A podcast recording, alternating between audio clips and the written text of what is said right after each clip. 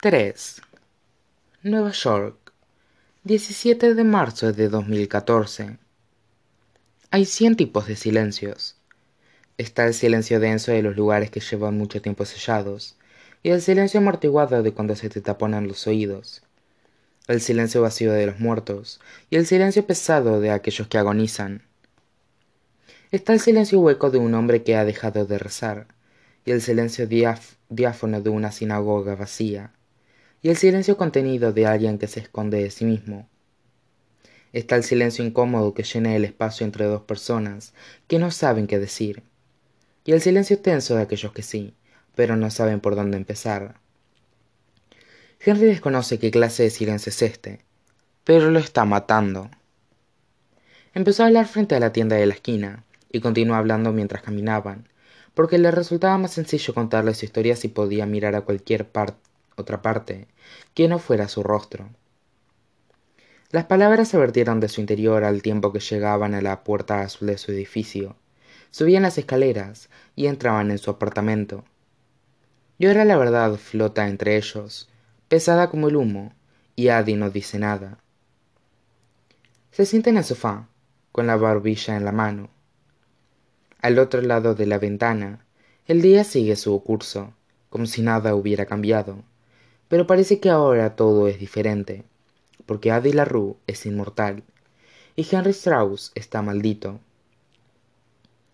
Adi, dice él, cuando es incapaz de soportarlo más. Por favor, di algo.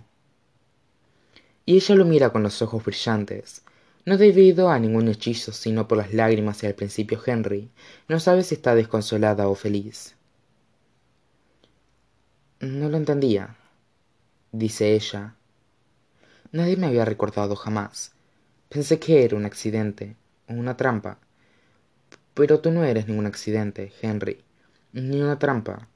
Me recuerdas porque hiciste un trato. Sacude la cabeza. He pasado trescientos años intentando romper este esta maldición, pero fue Luke quien hizo lo único que nunca hubiera esperado. Se limpia las lágrimas y esboza una sonrisa. Cometí un error. El triunfo surca su mirada, pero Henry no lo entiende. Así que nuestros tratos se contrarrestan, por eso somos inmunes. Adi sacude la cabeza, no soy inmune, Henry. Él se encoge un poco, como si ella lo hubiera golpeado. Pero mi trato no funciona contigo. La expresión de Addie se suaviza y le agarra la mano. Claro que sí. Tu trato y el mío se alojan en el interior de un caparazón, igual que las muñecas rusas.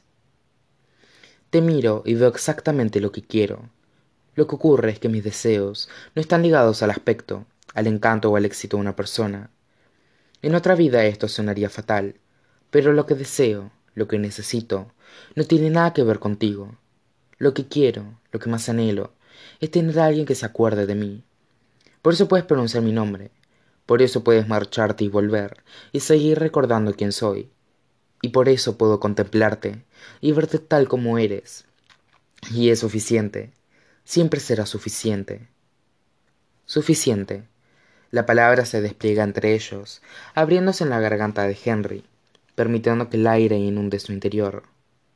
Suficiente. Se hunde junto a ella en el sofá. Abby desliza la mano sobre la suya, entrelazando sus dedos. Me dijiste que habías nacido en 1691, reflexiona él. Entonces tienes 323 años, dice Adi. Henry emite un silbido.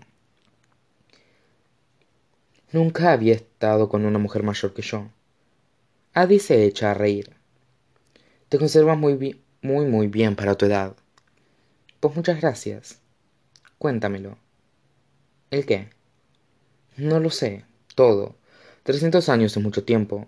Viviste las guerras y revoluciones. Viste el nacimiento del tren, del coche, del avión y la televisión. Fuiste testigo de la historia mientras sucedía. Adi frunce el ceño. Supongo, dice ella. Pero no sé. La historia es algo que se examina con el tiempo, no hago que experimentes de verdad en su momento. En el momento, te limitas a vivir. Yo no quería vivir para siempre, tan solo quería vivir. Se acurruca junto a él y ambos se recuestan en el sofá con las cabezas juntas, entrelazados como los amantes de una fábula, y un nuevo silencio se posa sobre ellos, ligero como una sábana de verano. Y luego ella dice, ¿Por cuánto tiempo? Él vuelve la cabeza hacia ella. ¿Qué? ¿Cuándo hiciste el trato? explica ella, con una voz ligera y cuidadosa, como sacando un pie para comprobar la firmeza del suelo congelado. ¿Por cuánto tiempo lo hiciste?